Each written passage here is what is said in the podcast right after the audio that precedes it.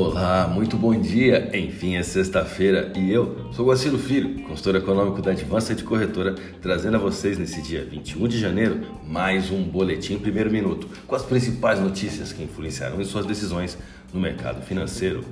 Bolsas mundiais. A bolsa de Xangai encerrou o dia com queda de 0,91%, enquanto a bolsa japonesa Nikkei seguiu o mesmo caminho, queda de 0,90%. Mercado futuro norte-americano. Dow Jones Futuro alta de 0,08%, S&P 500 queda de 0,18%, Nasdaq queda de 0,45%, Europa DAX queda de 1,39%. O principal índice da Bolsa Brasileira engatou a terceira alta seguida nesta quinta-feira, dia 20, e mesmo perdendo fôlego no fim, fechou no maior patamar desde outubro, escapando da influência negativa de Nova York.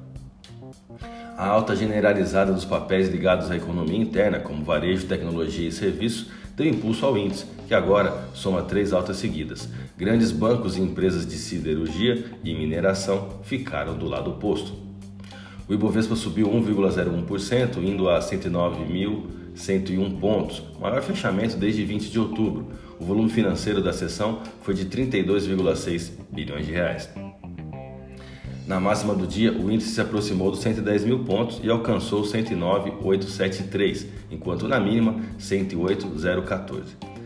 A elevação do apetite ao risco vem em um momento em que está ocorrendo a diminuição da alta dos títulos do governo norte-americano, acomodando momentaneamente as taxas de juros nos Estados Unidos e fazendo com que o capital especulativo ingresse no Brasil, valorizando a divisa brasileira nesse curto prazo. O mercado brasileiro tinha uma expectativa de paralisação dos servidores na terça-feira dessa semana. Como isso não ocorreu, o risco reduziu-se de forma considerável dentro de uma semana em que a alta de algumas commodities puxou o índice de ações para novas posições de ajuste em seus preços.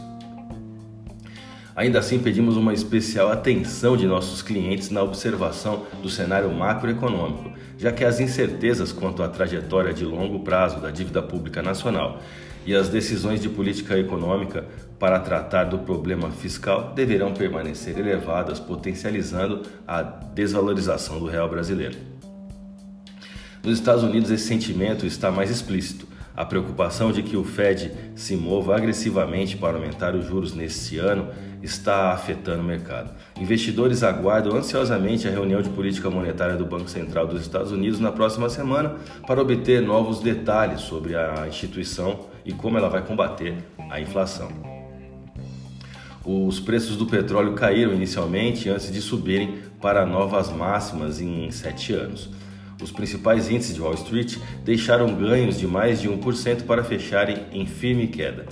O grande rally da semana nos rendimentos dos títulos do Tesouro dos Estados Unidos também mostrou sinais de retomada. Vamos aos gráficos agora, eu vou começar pelo dólar.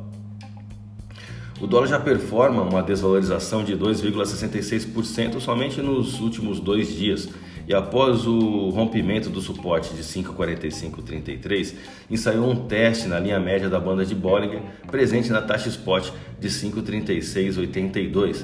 Porém, nota-se uma redução dessa força de venda na divisa americana, principalmente no fechamento do mercado, quando, após atingir mínimas de 5,3834, se recuperou elevando-se 0,62%, ainda assim encerrando o dia no negativo.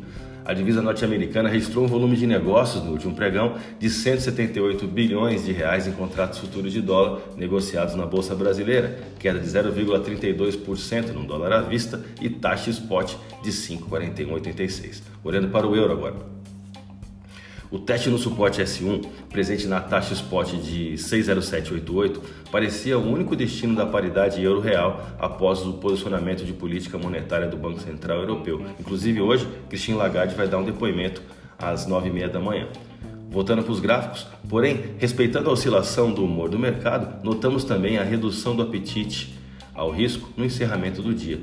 A paridade euro-real brasileira encerrou o último pregão com taxa spot de 6,1289 e queda de 0,63%. A minha dica, você já sabe, siga nossos boletins para ficar sempre conectado às principais notícias.